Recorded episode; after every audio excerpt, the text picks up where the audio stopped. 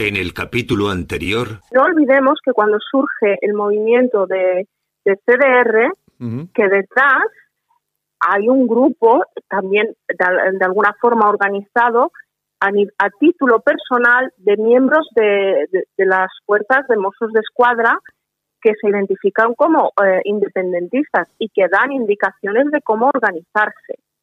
Porque aquí lo que ha llegado a pasar en Cataluña cuando te eh, cortan las vías de comunicación, cuando te cortan el AVE, cuando intentan aislarte eh, del resto del Estado y de la frontera eh, con Francia, eso no es espontáneo. Hay una organización detrás, hay una organización de gente que tiene claro cuáles son sus objetivos.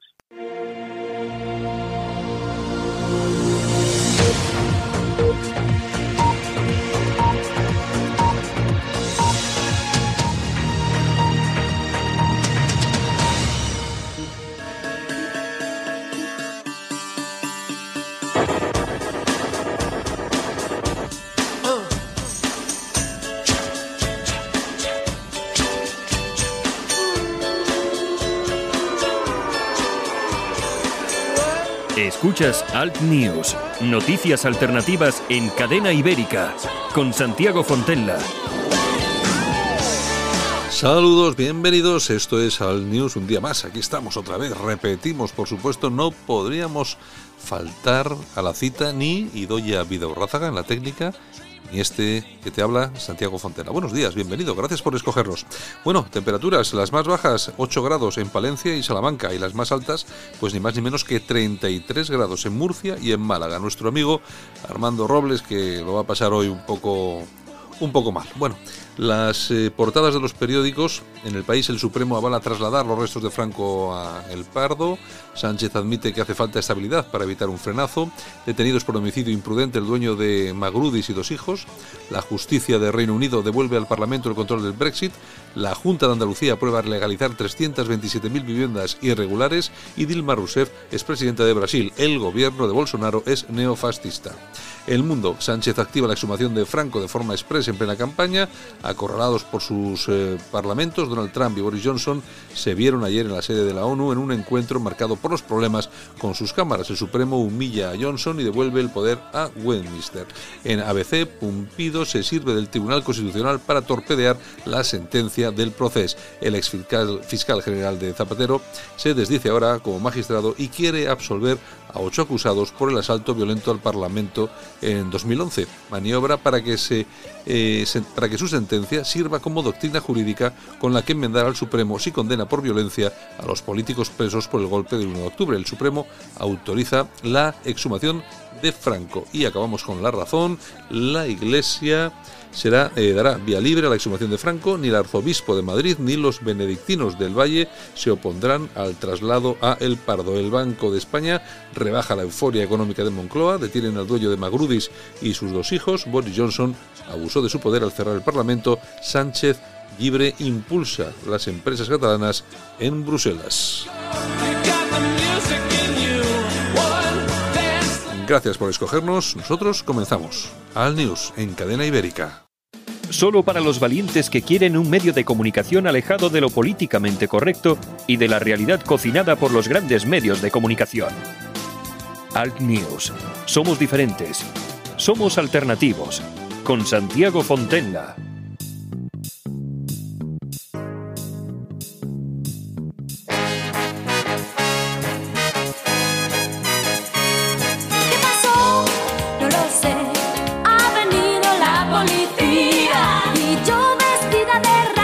Bueno, ni, más ni menos que Greta y los Garbo. Sí, como está de moda lo de Greta, pues mira, se me ha venido ah, aquí a la mente. Greta, la chiquilla. esa, eh, que parece el muñeco de Chucky. Sí, es así que, el muñeco diabólico. Ayer decía, decía, Armando que se parecía a esta.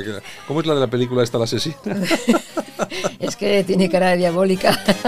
Hombre, hay que recordar a, todo, a todos nuestros oyentes aparte de que nos parece la utilización de una niña de esta forma, Luego tenemos una noticia al respecto. Nos parece por la madre por los padres utilizarla así, nos parece horrible, pero es que además hay que recordar que la chiquilla tiene una enfermedad muy grave, o sea, no, o sea, no, eh, no le, o sea, es que vamos, claro, es que Claro, tiene el, tiene el me parece que se llama mal de Spelger o Spelger o una cosa así. No lo sé. O sea que no te creas tú que. Claro, claro, claro. claro. Bueno, nosotros estamos aquí con Greta y los Garbo. Es verdad, vamos con la música.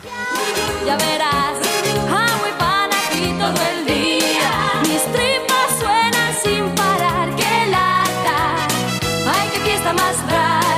Bueno, yo nunca, yo nunca he sido fan de Greta y los Garbo. Eh, porque Yo de Greta Garbo, sí. sí, pero de esto, de este grupo que era un trío, creo, ¿no? Sí, tres hermanas, Belén, Beatriz y Sara. Claro, ese era- nunca acabó de gustarme y tengo que reconocer que sí que tuvieron cierto éxito en los 80, Sí. ¿no? Finales de los 80, principios de, lo no- de los 90, Beatriz era la voz cantante, son tres hermanas, ya te he dicho, de Valladolid, y bueno, tuvieron éxitos eh, como este, Hay noches que sueño, Pienso tanto en ti, y alguno que otro más. Menuda fiesta. Uh, Beatriz hay que recordar que fue galardonada como la voz joven más importante del país, y también interpretaron la primera sintonía del primer Gran Hermano. Tú ¿Qué? fíjate si hace tiempo. ¿Qué me dices? Sí, señor. De- del Gran Hermano 1. Exacto, aquel que fue el mejor Gran Hermano, claro. ¿Qué me dices? Ya me, me ha dado un poco de ilusión. Mira, Pues sí, mira. pues sí, pues sí.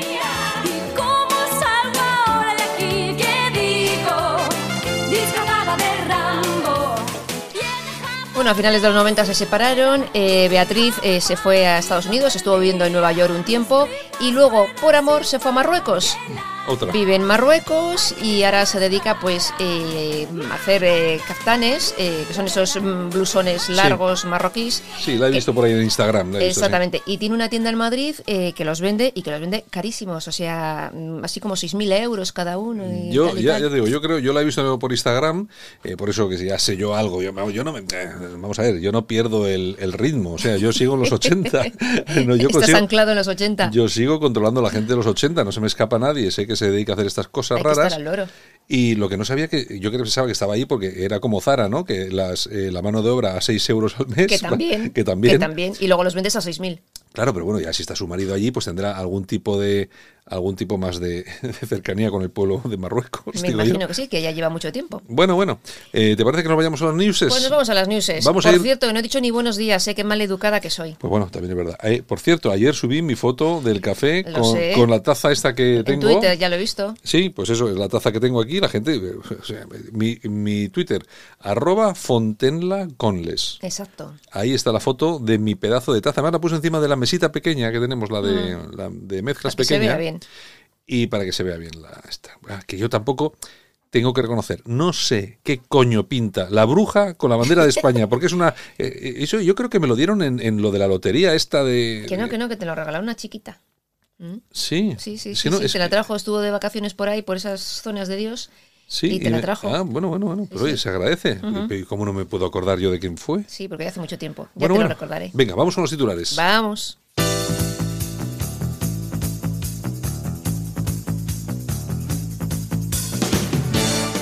Ahora en Alt News, revista de prensa. Los titulares de los medios alternativos en Internet con Yolanda Couceiro Morín.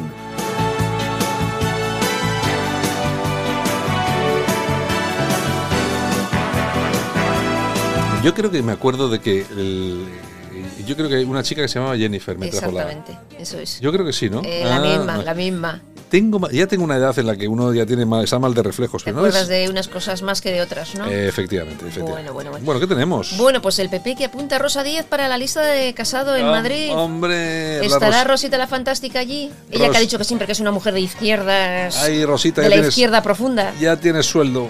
Ya tiene sueldo. Ay, ay, ay. Ven y cuéntalo, Rosa. También. Otro, Amenábar ha dicho, Bueno, te, de- te digo, ya verás, ya verás. Franco amaba a su país, pero estaba dispuesto a cargarse a la mitad del mismo. Y se queda más ancho que largo. Este aquí con... yo no voy a decir nada porque podría incriminarme. También es verdad, con lo cual mejor Porque, porque viendo lo que tenemos, pasamos página. pasamos página, pasamos página, rápido, rápido. Nos vamos a la dialéctica ¿Qué tenemos en ese diario asturiano, Pues mira. asturiano, malagueño, madrileño, Español. español? Español. Pues mira, tenemos petición para reenviar Bueno, a que hay, que hay- que hay que recordar, es verdad, perdóname. Cuéntame, Hay que recordar que el editor de este diario es Fernando.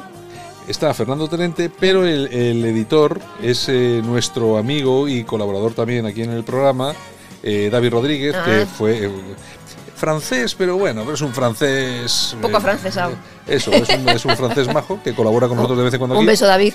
que fue, que fue el vicepresidente de las Juventudes del Frente Nacional y fue asesor personal de Marine Le Pen. O sea que, eh, bueno, pues el diario tiene su peso específico, lógicamente. Bueno, pues seguimos. Pues piden una petición para reenviar a Greta a la escuela. Dicen, sentimos miedo, aseguran desde el digital, para esta chavalina, mero instrumento de la agenda política de la oligarquía mundial. En Nueva York parecía estar poseída por el demonio, lo que habíamos hablado antes, esa, Es- esa es- cara de... Es increíble. el muñeco diabólico, la Y cara vio- que le puso a Trump. Y vio pasar a Trump. Pero, sí, niña, si no sabes quién es Trump, que sí. Le dijeron, mira, es ese es y Pero, pero se nota que ha heredado, eh, ha heredado las eh, habilidades De interpretación de su madre y de su padre, ¿eh? Porque vamos, la le- no sé qué el tiempo para aquí para Pero allá. esta, esta niña es una menor, debería estar estudiando, ¿no? Luego Bueno. protestan cuando los niños están trabajando eh, por nada ahí en... en- Ya verás tú, ya verás tú dónde va a acabar esta niña. En fin, en la Casa Blanca. No, no, va a acabar, va a acabar mal, porque ese tipo de personas, pues, pues no, pues luego la prensa, que te conozca todo el mundo y de repente, bueno, pues no, no va a acabar bien. Pero bueno, venga, En seguimos. fin, bueno, seguimos. Casoaislado.com. El nuevo gobierno italiano permite desembarcar a otros 182 ilegales. Hace Claro, unos días claro, lo claro. hacían 73. Y bueno, en lo que vamos de año, del 2019, han llegado a Italia 6.570. Pues ya era hora que se fuera Salvini, ya era hora que te fuera Salvini, que empezaras a descargar otra vez los inmigrantes, porque si no, nos venían a nosotros a España. Claro, con Pedazo. lo cual están mejor en Italia. Claro, aquí decíamos, oye, nos cae muy bien Salvini. ¿Cómo que nos cae muy bien Si Salvini? vienen- nos mandan todos aquí. si, si nos manda, si nos Los manda barcos todos, los, todos aquí. los barcos. No, no, no. Así estamos mucho mejor. Claro que sí. Bueno, ramblalibre.com. El digital de Enrique de Diego. Exacto. Jesús Cacho, a la vejez la cayó. El que fuera uno de los mejores periodistas se ha convertido en algo que huele a tufo. ¿Por qué? Porque dice que, bueno, eh, Voz Populi es la escupidera de la casta. Y que ahora dice cosas como, por ejemplo, que el burkini es una prenda liberal. ¿Quién ha dicho eso? Parece que Jesús Cacho en Voz Populi. No me lo puedo creer. Pues según Rambla Libre, sí. Ah. En fin, Cosas peores he visto, ¿eh? no sé. La tribuna del País Vasco.com. ¿Qué tenemos? 70.000 conductores vascos reconocen haberse hecho selfies conduciendo. Un estudio smartphones, el impacto de la adición al móvil en los accidentes de tráfico realizado por la Fundación Línea Directa ha hecho saltar todas las alarmas. Pero a qué inútil, a qué inútil se le ocurre ir conduciendo y sacarse un selfie. Pues perdona, según este informe, 390 personas han fallecido por esto. 390 por hacerse selfies conduciendo. Pero hay que ser un put, perdón por la expresión, un pupi Pues inútil para El, per- el perfil es de joven de 18 entre 24 años. un nini. Un nini, un nini. Es que vamos, no es lo normal, no es lo normal. Ni ¿eh? estudio ni trabajo, pero me hago selfies Sí, conduciendo. Sí, con un, con un smartphone de estos de 800, 900 euros. Bueno, es, es que estamos ¿qué más, así. ¿qué más Bueno, tenemos? Cuéntanos. Nos vamos a mi blog, yolanda.info. ¿Qué tienes ahí? Pues mira, pegan una paliza a un hombre por tratar de secuestrar a una niña ¿Cómo- en Palma. ¿Cómo lo siento? Yo solamente de oírlo ya no voy a dormir esta noche. Pues mira, la mujer iba por la calle con sus hijos y se percató de que un hombre le seguía y entró en un bar para intentar despistar. El hombre también salió, se liaron, intentó secuestrar. Bueno, se dice que intentó coger a la niña y entonces aquello acabó pues como acabó. Le detuvieron en, en un bar que se había escondido aquí el elemento en cuestión Y le metieron los vecinos una paliza. y le metieron una paliza. Solo una. Exactamente. Pues tuvo suerte. Si llego a estar yo, mm, ¿Qué dos, palizas. Bueno, bueno, bueno. Oye, no, eh, yo me acuerdo que tú metiste en tu Twitter un vídeo, no hace demasiado, igual hace dos o tres meses, un vídeo con imágenes de raptos de niños. Sí. Los niños estaban, es que yo me, yo me quedé alucinado con aquel vídeo. Porque estaban los niños con sus madres y pasaba un tío alrededor, los enganchaba y se los llevaba. Y la madre no se enteraba que le quitaban al niño. Nada, te roban la cartera y te roban al niño y no Oye, te una, enteras. una cosa horri- horripilante. Así que, claro, si yo estoy y veo que está un tío llevándose al niño, yo cojo y le, vamos, le- le- le- Claro, pero... no sé, no quiero decir nada porque luego me puedo incriminar. No, no, y luego, y si le haces algo, luego encima tú vas a la cárcel. Efectivamente, es que una, una cosa horrible. Bueno, ¿qué más? ¿Qué más? Bueno, alertadigital.com. Hombre, El Supremo que autoriza la exhumación de Franco del Valle de los Caídos para su traslado al Pardo. Digo yo, esto es casualidad porque tú fíjate, ayer detienen, antes de ayer, a los presuntos terroristas estos en Cataluña. Eh, ayer lo del Valle de los Caídos, que será lo próximo. ¿Aplicará el 155 Pedro Sánchez? pues puede ser, sí, pero si le conviene ver las elecciones. ¿Cómo se nota que estamos en Oye, campaña? Oye, al final, eh, si aplica el 155 duro y tal y cual, igual hasta votamos al peso. Ya te digo. Dios mío, Dios mío, ¿qué va a ser esto? Bueno, ¿qué tenemos? Bueno, nos vamos a ir a las Toñejas. Pues venga, ya está aquí nuestra amiga y compañera y camarada de, de eso, de, aquí, de, todo. de todo aquí en la radio, eh, Idoya Vidaurrázaga. Que te conté lo de Idoya Vidaurrázaga de... Del pueblo de Sí, ¿no? Otegui, ¿no? Eh, que sus conté. padres viven en el pueblo de Eh, Otegui. sí. Bueno, Es alguna eso- desgracia tenía que haber. Es por eso que tenemos, cada, cada vez que viene, se pone una, le tenemos una camiseta puesta en la radio que pone... eh, Yo escribí a Otegui. que pone, en la camiseta pone en cuarentena. Ay, señor. No, pero bueno, la, la bandera de España que tenemos aquí colgada en el estudio Blas de Lezo no le, no le molesta, así que bueno, bueno. Le molesta a algún vecino cuando la ve. Eh, eso, bueno. eso sí, eso sí, eso sí. En fin. Bueno, ¿qué? Bueno, pues las Toñejas. ¿A quién le vamos a dar? A Maichel Batet. Toma. Aquí la presi del Congreso porque tiene previsto hoy abrir el Congreso para Tardá, que va a presentar un libro y pues supuestamente hará apología del separatismo. Eh, Y sin ningún problema, Y ¿eh? le abre Y el Congreso a eh, Tardá sí, para sí. presentar el libro. Y sin ningún problema, ¿eh? Vamos. Ustedes no se preocupen. Venga. En fin, ¿A- a bueno, quién ha hecho- aplausos. ¿Quién ha hecho algo bien en este país hoy? Pues mira, se los vamos a dar a Donald Sutherland. Bueno, pues en este país no. Sí, porque está en este país. Donald Sutherland, que es un tío que a mí siempre me ha caído como medio mal. A mí no, no es un buen actor, ¿eh? Y su hijo, bueno, pues ese es el padre, El ¿no? padre, el padre. Bueno, y el hijo es... Bueno, el hijo es un Mira, alipendi. He visto la serie esta... eh, 24 pre- horas. no, presidente Ah. por, por, por accidente o por designio del no sé qué. Es un tío que es el... eh, Por si acaso pasa algo, lo dejan a él. Es un ministro americano que lo dejan en unas salas, mueren todos los demás y él se convierte en presidente de los Estados Unidos. ¿Qué serie? Mala. Progre no, progre. O sea, vamos a ver. Progre, al lado de Zapatero, digo, de, de Pedro Sánchez, nada, vamos. o sea, Pedro Sánchez es de derechas, vamos. Es una, es una cosa que horrible, Dios. Señor, señor. Bueno, pues a su padre se lo vamos a dar estos aplausos porque ha llegado a San Sebastián, ya sabes que es el Festival Sí, de, claro, de claro, San claro. Sebastián, y bueno, ha llegado elegante, simpático, eh, ha hablado con todo el mundo, se ha hecho fotos, impresionante. Todo Es- un dandy. Además es uno de esos malos de, la, de las películas de la, de- del cine que, que sí, que lo hacen bien. Yo te- hay algunas películas por ahí que hacen Muy de malo. buenas, muy buenas. Esas de malo, malo, sí, que sí, que malo. sí, que sí. eh, que da gusto. Pues nada, pues aplausos para él. Pues muy bien. Mañana volvemos. Bueno, pues mañana más cositas desde Bilbao. Besitos. Venga, hasta mañana. Buen día. Solo para los valientes que quieren un medio de comunicación alejado de lo políticamente correcto y de la realidad cocinada por los grandes medios de comunicación. Alt News. Somos diferentes. Somos alternativos. Con Santiago Fontenla.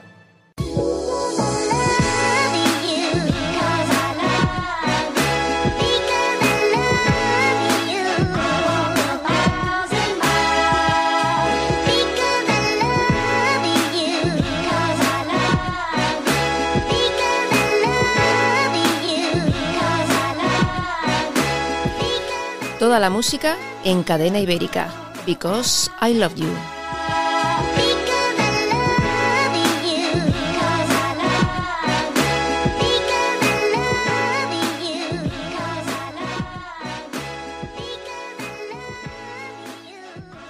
En Alt News, La Ratonera, un espacio de análisis de la actualidad con Armando Robles y Santiago Fontenla. Críticos, ácidos, alternativos, otra lectura políticamente incorrecta de lo que sucede en España, Europa y el mundo, y no nos cuentan. Don Armando Robles Málaga, director de alertadigital.com. Buenos días, bienvenido. Bu- buenos días, Santiago, ¿qué tal? Aquí estamos, comenzando día, que hoy además viene cargadito de información, porque ya ves que está coleando, están coleando prácticamente todos los asuntos que dejamos ayer coleando, es decir, aquí no muere, no Sí. muere absolutamente nada, ¿eh? Sí, sí, sí, bueno, ellos son expertos en, en tapar los asuntos que no le interesan, que formen parte del debate, con otros que pasan a hacerlo en 24 horas y demás. ¿no? Está claro. Bueno, eh, sí que ha habido un tema novedoso. Bueno, yo no sé, vamos a ver, eh, vamos a hablar del tema del- de la exhumación de Franco. Yo no sé si has visto a Pilar Gutiérrez en televisión hoy. O sea, Me han dicho, me lo han comentado ayer, ¿eh? Sí, me lo sí. comentó ayer un amigo, no tuve la oportunidad de verlo, pero. ¿qué fue lo que dijo? No, bueno, es, la, estaba- la estaban entrevistando y pues que eso, eh, y, eh, pues eh, claro, la estaban entrevistando de cuatro, eh, creo que era de cuatro, y entonces, claro, le decían que esto era un mausoleo a Franco y tal y cual. Claro, ella defendía que esto no es ni un mausoleo ni nada, esto es otra, otra cosa, ¿no? Y efectivamente, esto puede ser cualquier otra cosa, pero no un, no un, no un mausoleo. Bueno, la cuestión es que se enfadó mucho y dio un espectáculo. dio un espectáculo. A mí, yo, Pilar, yo tenía una buena relación con ella, corté mi relación.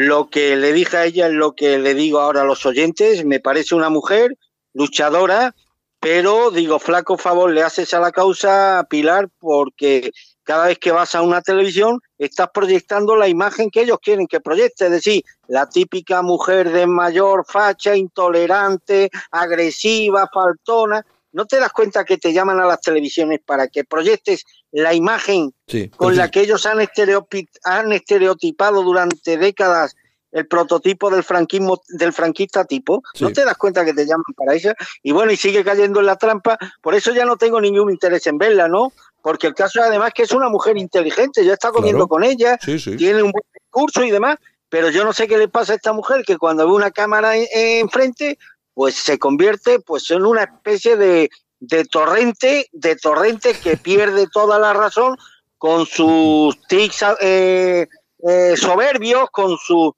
con su estilo faltón, con ese aire de intolerancia, que ellos precisamente lo que quieren proyectar para enmarcar esa actitud en el prototipo tipo del franquista.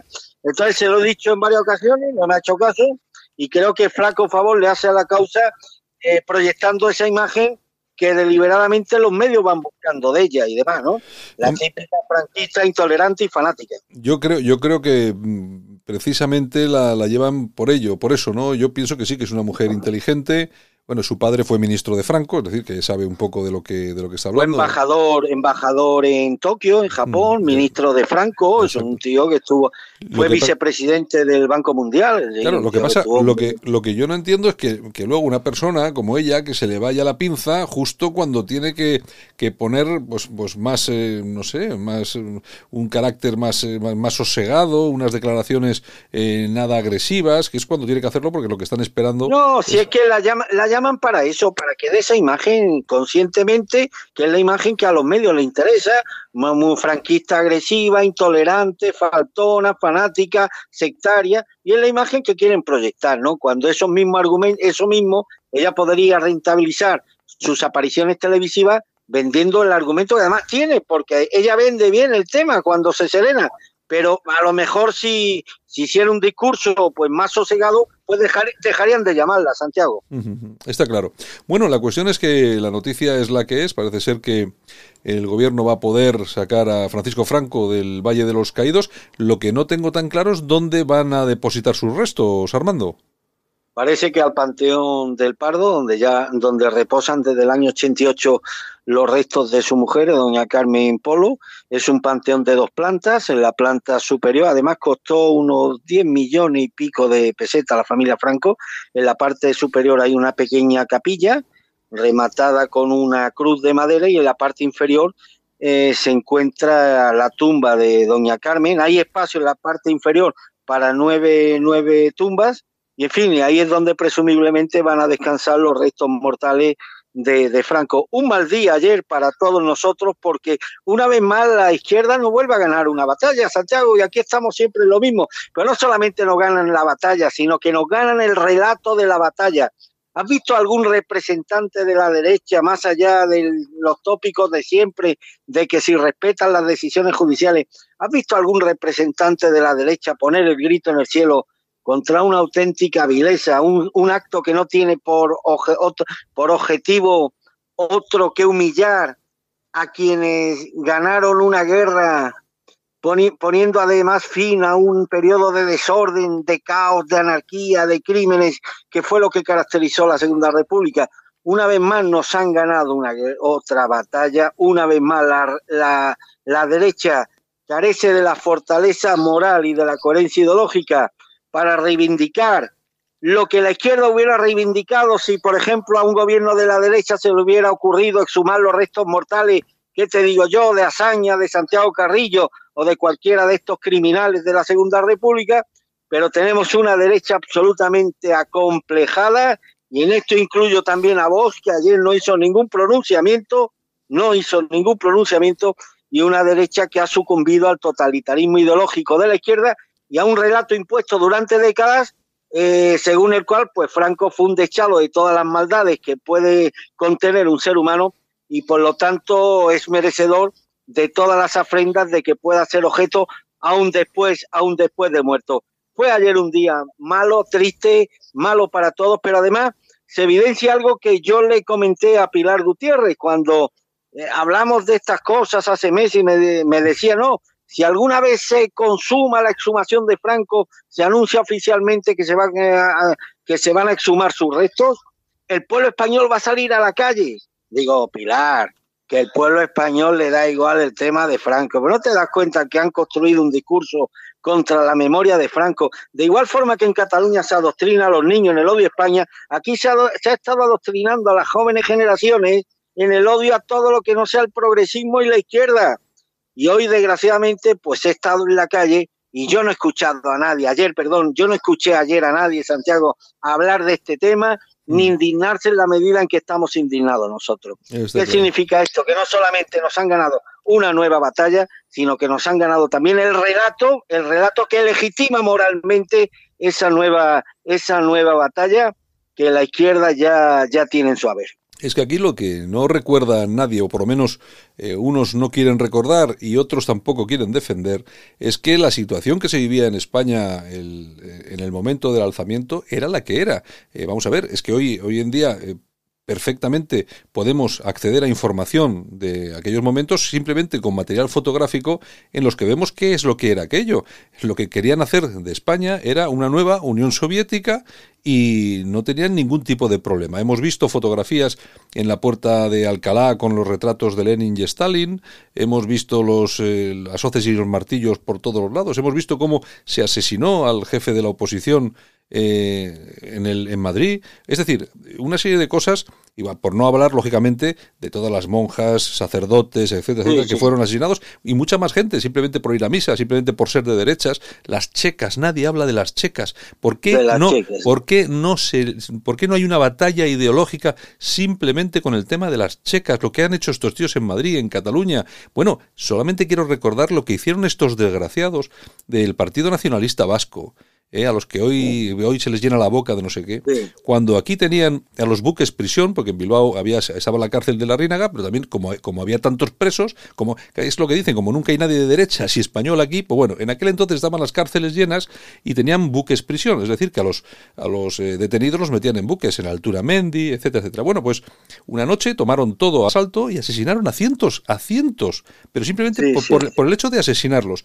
Nadie habla de eso, no hay un combate moral contra todo eso. Simplemente tenemos que ver cómo se saca Franco. Que tú puedes estar de acuerdo o no, pero coño, deja a Franco tranquilo donde está. O sea, el único problema que tiene esto es el que dices tú, que ellos tienen que ganar de una forma u otra. Y por supuesto, si de paso lo utilizan para ganar unos cuantos votos en las elecciones, mejor.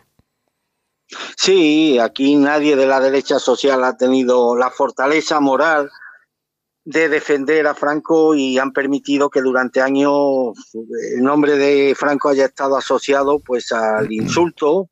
Eh, se ha recurrido al insulto cada vez que se ha hablado de él, se ha descendido al agravio personal, al falseamiento de la memoria histórica, incluso al chiste escatológico. Bueno, pues yo en una mañana triste como la de hoy, querido Santiago, pues quiero reivindicar y hacerle, bueno, pues mi particular homenaje de gratitud a la memoria de Francisco Franco, yo como tú y como estoy seguro la mayoría de nuestros oyentes, somos hijos de esos tantos españoles, de esos millones de españoles, de esos tantos millones de españoles que crecieron dentro de, de un marco político que les permitió conseguir, sin más apoyo que su honradez y su trabajo, un puesto decoroso en el ámbito de sus respectivas profesiones.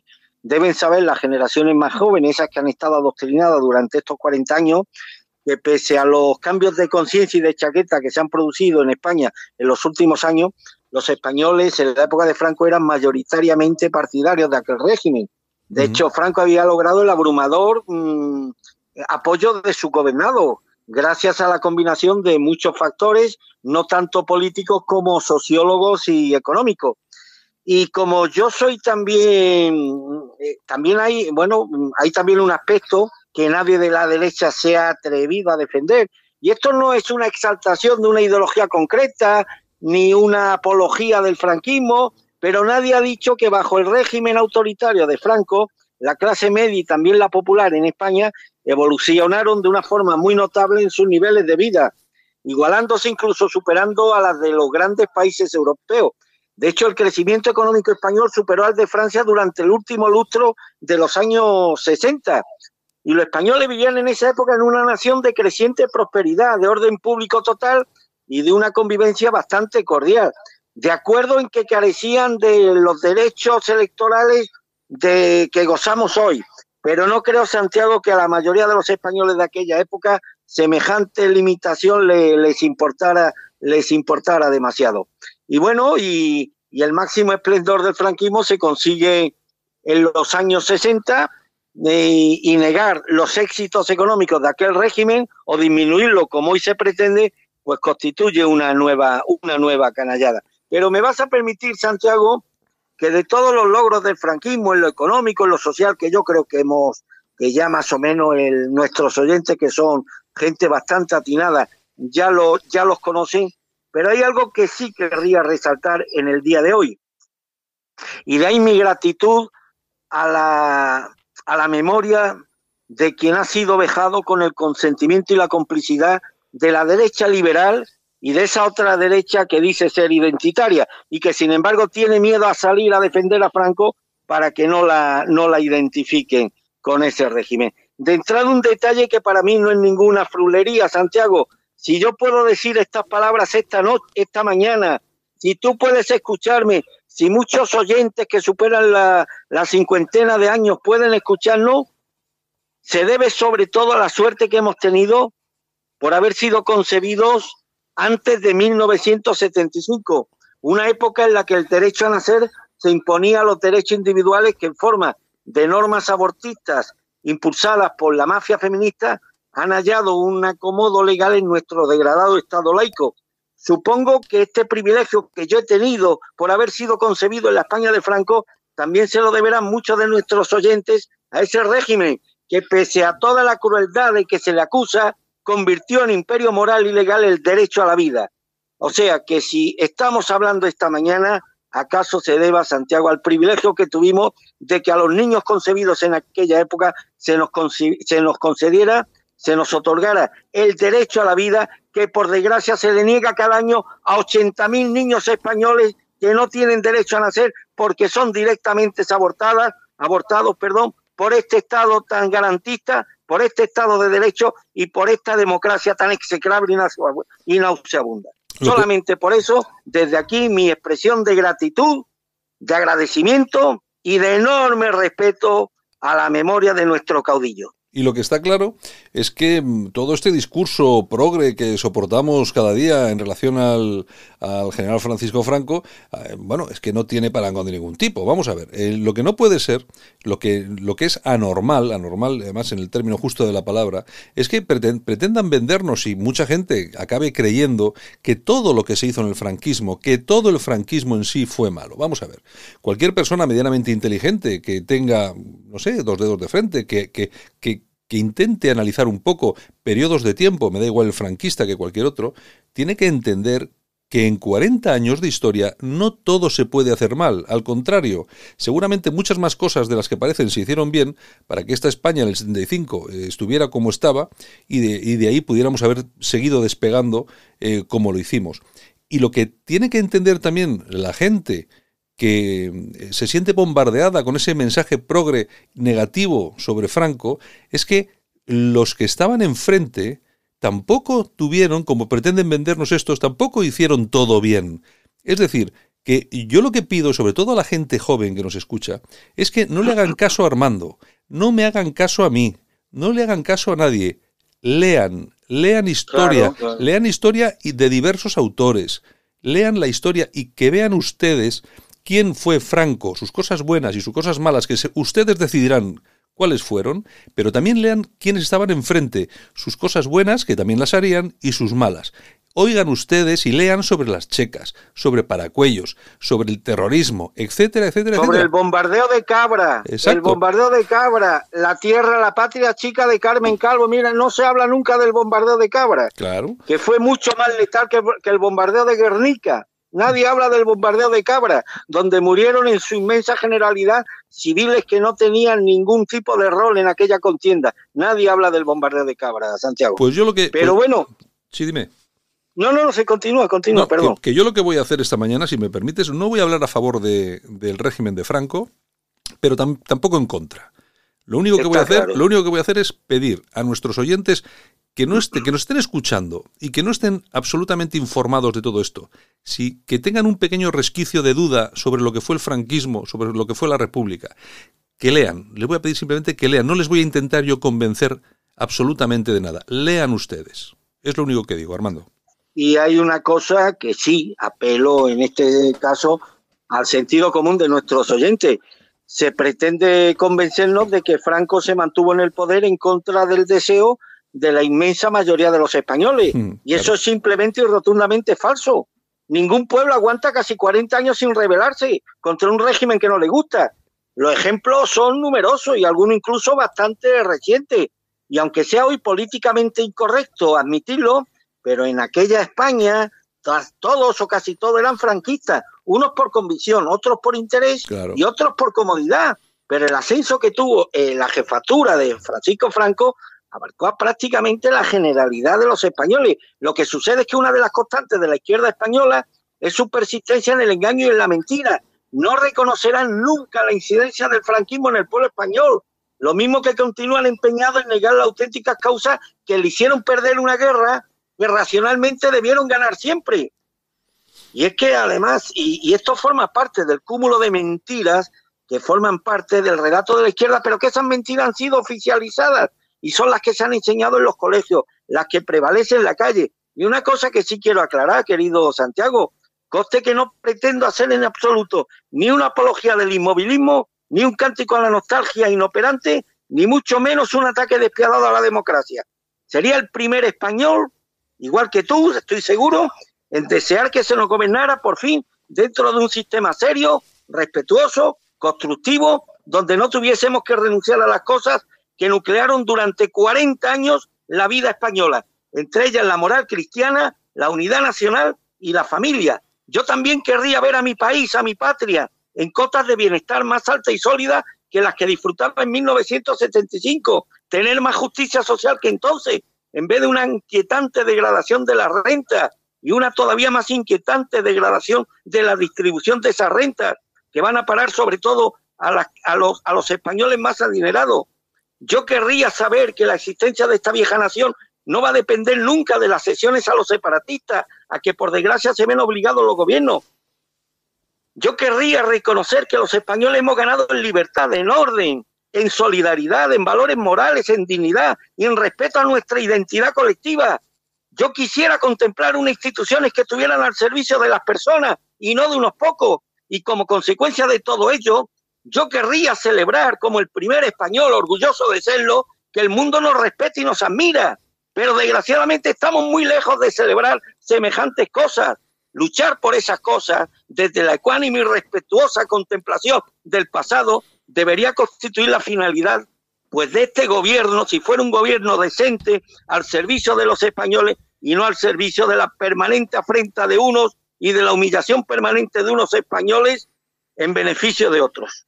A mí que me gusta dar ejemplos concretos de, cómo, de cómo se desarrollan los acontecimientos, en este caso y, en otros, pero en este caso también, por supuesto, hay dos cuestiones que también me vuelvo a referir a, a- aquellos eh, oyentes, a los más jóvenes, que no han oído hablar mucho de, de todo esto de lo que estamos hablando hoy.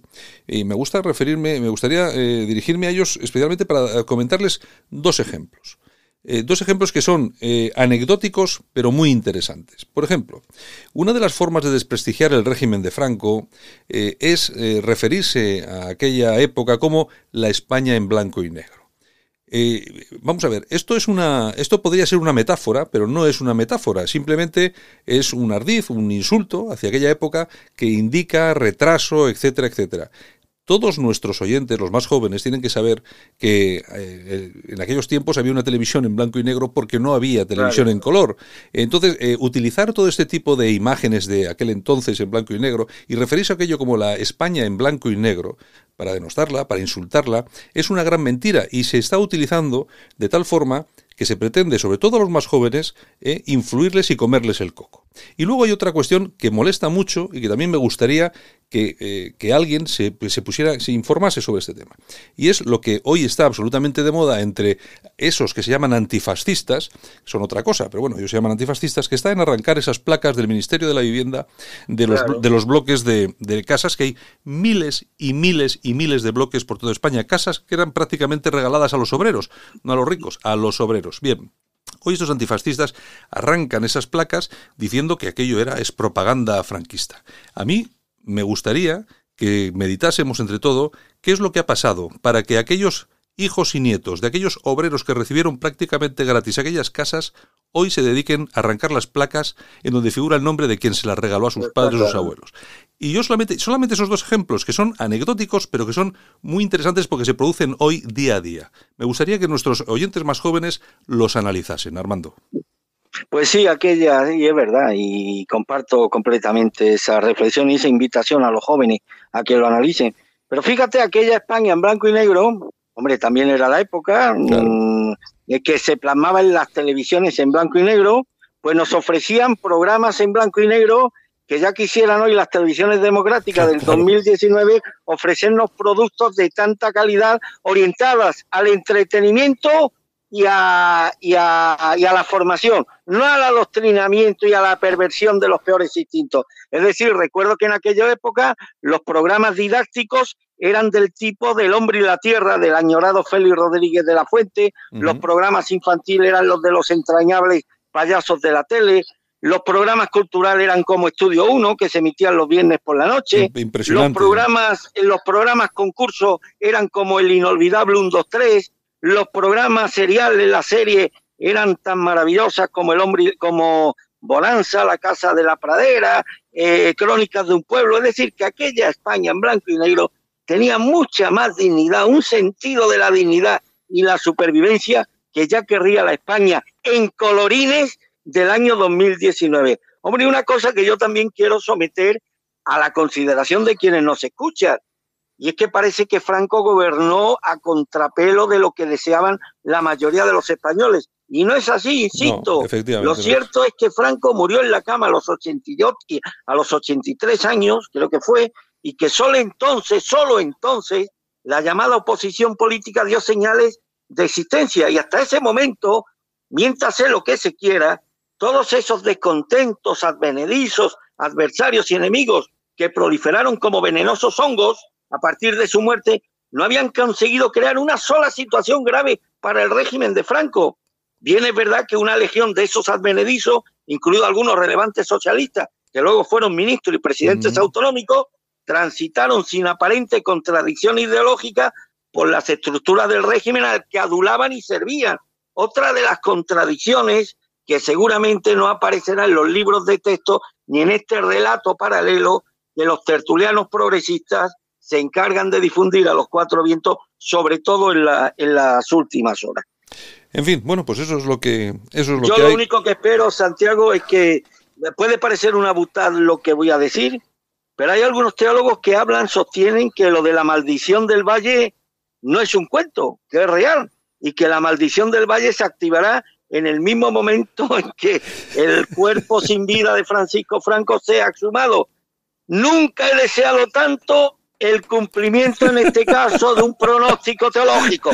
Nunca lo he deseado tanto y desearía que esa supuesta maldición del valle someta un severísimo correctivo a los responsables de esta auténtica canallada que ha tenido como víctima, no a él, porque con él no tuvieron valor estando en vida, sino que ha tenido como víctima el recuerdo, el merecido recuerdo de quien ofreció o castigó a los españoles, como ellos dicen, ofreciéndoles 40 años de paz, de prosperidad económica, de solidaridad, de dignidad y de amor por la patria, por los padres, por la familia y por todas las cosas que en una sociedad libre, civilizada, moderna y, decente merecen la pena defender y ser defendidas. Yo me, eh, a mí hay una, cosa que también me llama mucho la, atención, ¿no? que se comenta también, también sobre, el, sobre el periodo de, Francisco Franco, cuando se nos dice que el, vasco, el euskera, el catalán estaba perseguido.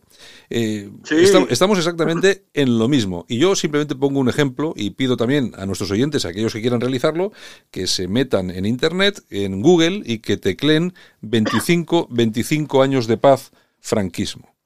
Y se van a encontrar los, los carteles que inundaron toda España conmemorando aquella fecha y se van a encontrar con cosas tan llamativas como que en lo que hoy es País Vasco, que en aquel tiempo eran las vascongadas, y siguen siendo las vascongadas, pero bueno, los carteles estaban escritos en vasco, en euskera. En Cataluña, en Cataluña estaban escritos en catalán y no, metía, y no metiera a nadie a la cárcel. Hay vídeos en los que se ve recibiendo a Franco en Barcelona con las pancartas en catalán y aquí hay vídeos grabados en la Gran Vía de Bilbao con pancartas en vasco. Es decir, mm, sufrimos una, una gran mentira sobre esto. Yo no estoy diciendo que todo fuera bueno, pero lo que está clarísimo es que no todo fue malo. Eso es absolutamente un dato, un dato revelador. Y mientras digo esto, ¿por qué, eh, ¿por qué no buscas en Google eh, el cese del director de la vanguardia por parte de Francisco Franco, precisamente por dejar el idioma catalán? Sí, sí, sí, Lo dejó el director de la vanguardia y tardó nada Francisco Franco en cesarlo, con lo cual acreditó un manifiesto respeto por la lengua vernácula de los catalanes. Bien, esto que se cuenta de la persecución, de, que fueron objeto algunas comunidades históricas como Cataluña y Vascongada, miren ustedes un dato muy revelador y ya a partir de ese dato no necesito extenderme. En aquel régimen tan supuestamente conculcador de los derechos y las libertades de los catalanes y de los vascos, a la muerte de Franco, reconocido por los propios separatistas, había un 3% oficial de separatistas en Cataluña. 3%, es decir, que el separatismo en Cataluña era residual, irrelevante, no existía. Coño, para ser un régimen tan malvado que conculcó tantos derechos y tantas libertades de tantos catalanes, pues no me cuadra ese bajísimo porcentaje de secesionistas que hubo en el año 75. ¿Qué ha pasado para que 40 años después, con todas las instituciones de las que han disfrutado, con todos los presupuestos, con todas las prerrogativas, con todo el poder omnímodo que ha tenido la Generalidad y el gobierno vasco, con policías propias, con presupuestos propios, con funcionarios propios, con, el control de la educación, de la sanidad y hasta de instituciones penitenciarias. ¿Qué ha pasado para que el número de separatistas en ambas comunidades se haya disparado tanto en estos 40 años? ¿Qué es lo que se ha hecho mal? ¿Qué es lo que ha fallado? ¿Por qué nadie hace, hace autocrítica con respecto a este dato que para mí es bastante, es bastante revelador? Y como tantos otros, viene a poder tener en solfa las mentiras eh, oficiales que han sido proclamadas respecto a la persecución de que fueron objeto los catalanes y los vascos de aquel régimen tan malvado de, general Franco. Pero miren ustedes, oh casualidad, coincidió la maldad de aquel régimen con la existencia de un porcentaje de separatistas absolutamente irrelevantes en comparación con los que hoy existen. Bueno, pues en todo caso vamos a ir a seguir eh, viendo cómo evoluciona todo el tema, vamos a ver qué es lo que pasa con este asunto y bueno, lo iremos comentando aquí, ya ven nuestros eh, oyentes que tampoco tenemos ningún problema para decir lo que pensamos, como sucede todos los días, aquí decimos lo que pensamos. Claro, muchos oyentes dirán, joder, si, si nuestros políticos hablaran, hablaran con la misma claridad que hablan estos señores, pues miren ustedes, yo a mí el principal patrimonio que pone Santiago en mi mano es la libertad de decir lo que pienso y de creer en lo que digo. Y yo creo que ese es el mayor patrimonio que pueda atesorar un ser humano en una democracia tan imperfecta como la que tenemos, Santiago. Pues tú fíjate una cosa, que si Vox, en este caso, porque le, considero que tienen más valor que los otros, ¿no? Si Vox dijera algo, aunque fuera poco de esto que acabamos de decir nosotros, seguramente, seguramente simplemente por eso, estando los ánimos como están y estamos como estamos a un paso de elecciones, se verían, se verían recompensados, ¿eh? Pues no lo van a decir porque ellos consideran que el ser identificados con Franco no les da voto y les quita voto y ya está. Y como aquí no se mide el interés general, ni aquí se actúa conforme a lo que te dicta tu conciencia, sino todo lo que se hace en clave política es en base a cálculos electorales, Santiago, y aquí la verdad se soterra siempre en base de la conveniencia política y electoral del momento, pues no esperemos, no esperemos grandes milagros de, de estas formaciones políticas que tienen como único objetivo, pues decir lo que ellos entienden que quieren escuchar una mayoría de sus electores, pero en modo alguno defender aquello que les dicta su conciencia. Por eso tú y yo difícilmente podríamos estar y mucho menos encajar en un partido político, Santiago. Eh, sí, complicadillo. complicado el tema, complicado. Bueno, por lo menos no nos callamos y decimos lo que pensamos. Bueno, eh, yo si te parece, y antes de, que, de irnos, cambiamos, cambiamos de tercio y nos vamos al tema de mm, Cataluña.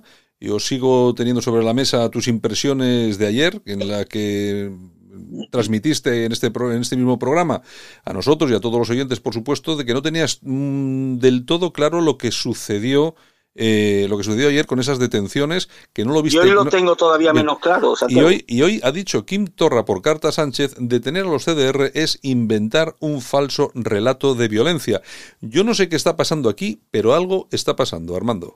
Yo te digo ya que estos detenidos no son terroristas, son, sí, violentos, gente violenta, y escribo más sus acciones previstas en el ámbito de lo que es la Cale Borraca que en el ámbito de, de lo que lleva a cabo una organización terrorista que requiere de una gran infraestructura, de una gran organización, con selección de objetivos, bien a mí que encuentren un plano de la Guardia Civil en un edificio, pues mira, lo mismo les puede servir. Para eso que dicen que iban a utilizarlo que, por ejemplo, para realizar una pintada o para, yo qué sé, o, llevar a cabo alguna acción de gamberrismo y demás, pero no tengo claro que esta acción vendida a bombo y platillo por, por los cuerpos y fuerzas de seguridad del Estado se inscriba en una típica acción antiterrorista como las que